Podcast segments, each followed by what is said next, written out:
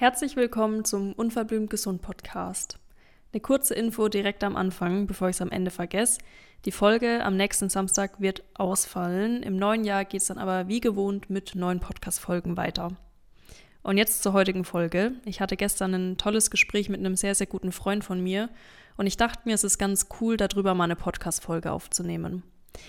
Er hat mir nämlich erzählt, dass er oftmals in so eine ganz oder gar nicht Einstellung reinfällt und ich glaube, da können viele relaten. In unserem Gespräch ging es vor allem um Ernährung und Sport und wie oft hat man das selbst, dass man sich vornimmt, jetzt durchzuziehen und dann alles, in Anführungszeichen, richtig machen will. Es sich vornimmt, sich total clean zu ernähren und drei bis viermal die Woche ins Fitnessstudio zu gehen. Und es ist auch toll, wenn man trotzdem noch die Balance irgendwo findet und eben nicht das schlechte Gewissen aufkommt, wenn man dann mal außer Haus was gegessen hat, was vielleicht nett in das angestrebte Ernährungsmuster reinpasst.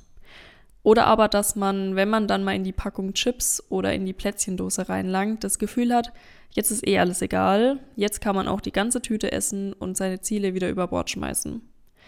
Oder man schafft es zeitlich wirklich nicht drei bis viermal, sondern nur einmal die Woche oder kein einziges Mal ins Fitnessstudio zu gehen und denkt sich dann, gut, ganz ehrlich, jetzt kann ich es gleich sein lassen. Dieses Schwarz-Weiß-Denken oder auch das Leben in Extremen, also entweder man zieht total durch oder man lässt alles schleifen, behindert ganz, ganz viele Menschen an ihre Ziele zu kommen. Das Leben ist nämlich nicht schwarz-weiß und man kann es auch nur bis zu einem gewissen Maße planen. Es wird immer mal wieder vorkommen, dass mal was dazwischen kommt oder was passiert, mit dem man einfach nicht gerechnet hat und man seinen Tages- oder Wochenplan dann komplett umwerfen muss. Es gibt auch eine Grauzone und das ist eigentlich so die Königsdisziplin meiner Meinung nach. In Extremen zu leben ist oftmals einfach.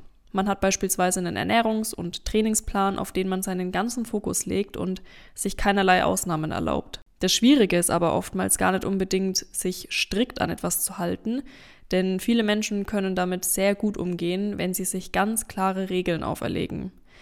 Das Schwierige ist oftmals, seinen Routinen treu zu bleiben, wenn man die Regeln lockert.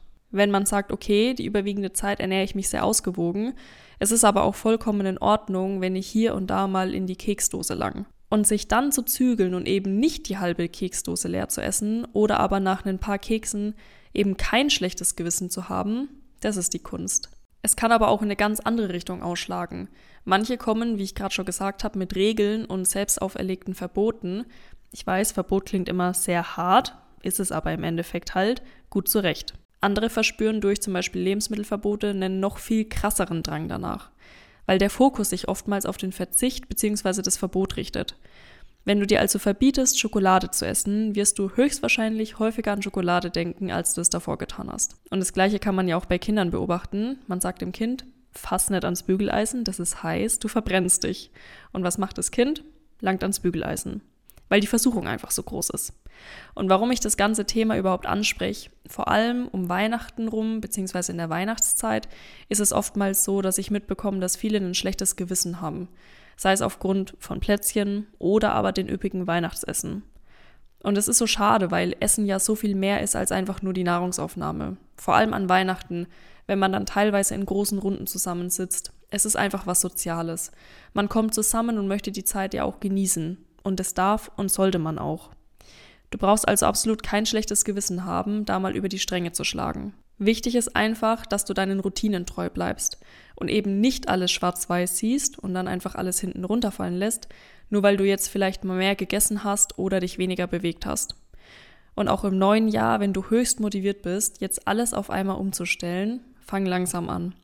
Wenn du davor nicht regelmäßig im Fitnessstudio warst, dann probier erstmal aus, vielleicht zweimal die Woche zu gehen, anstatt gleich vier bis fünfmal. Hinsichtlich der Ernährung kannst du probieren, dass du dir vornimmst, erstmal eine Mahlzeit so ausgewogen, wie es eben nur geht, zu gestalten. Wenn du davor immer nur Brotzeit gemacht hast oder aber dir ein Fertiggericht gekauft hast, um was Warmes zu essen, kannst du dir ja vornehmen, einmal täglich frisch warm zu kochen. Da kannst du dann auch gleich einfach die doppelte Menge kochen, um für den nächsten Tag noch was Frisches zu haben.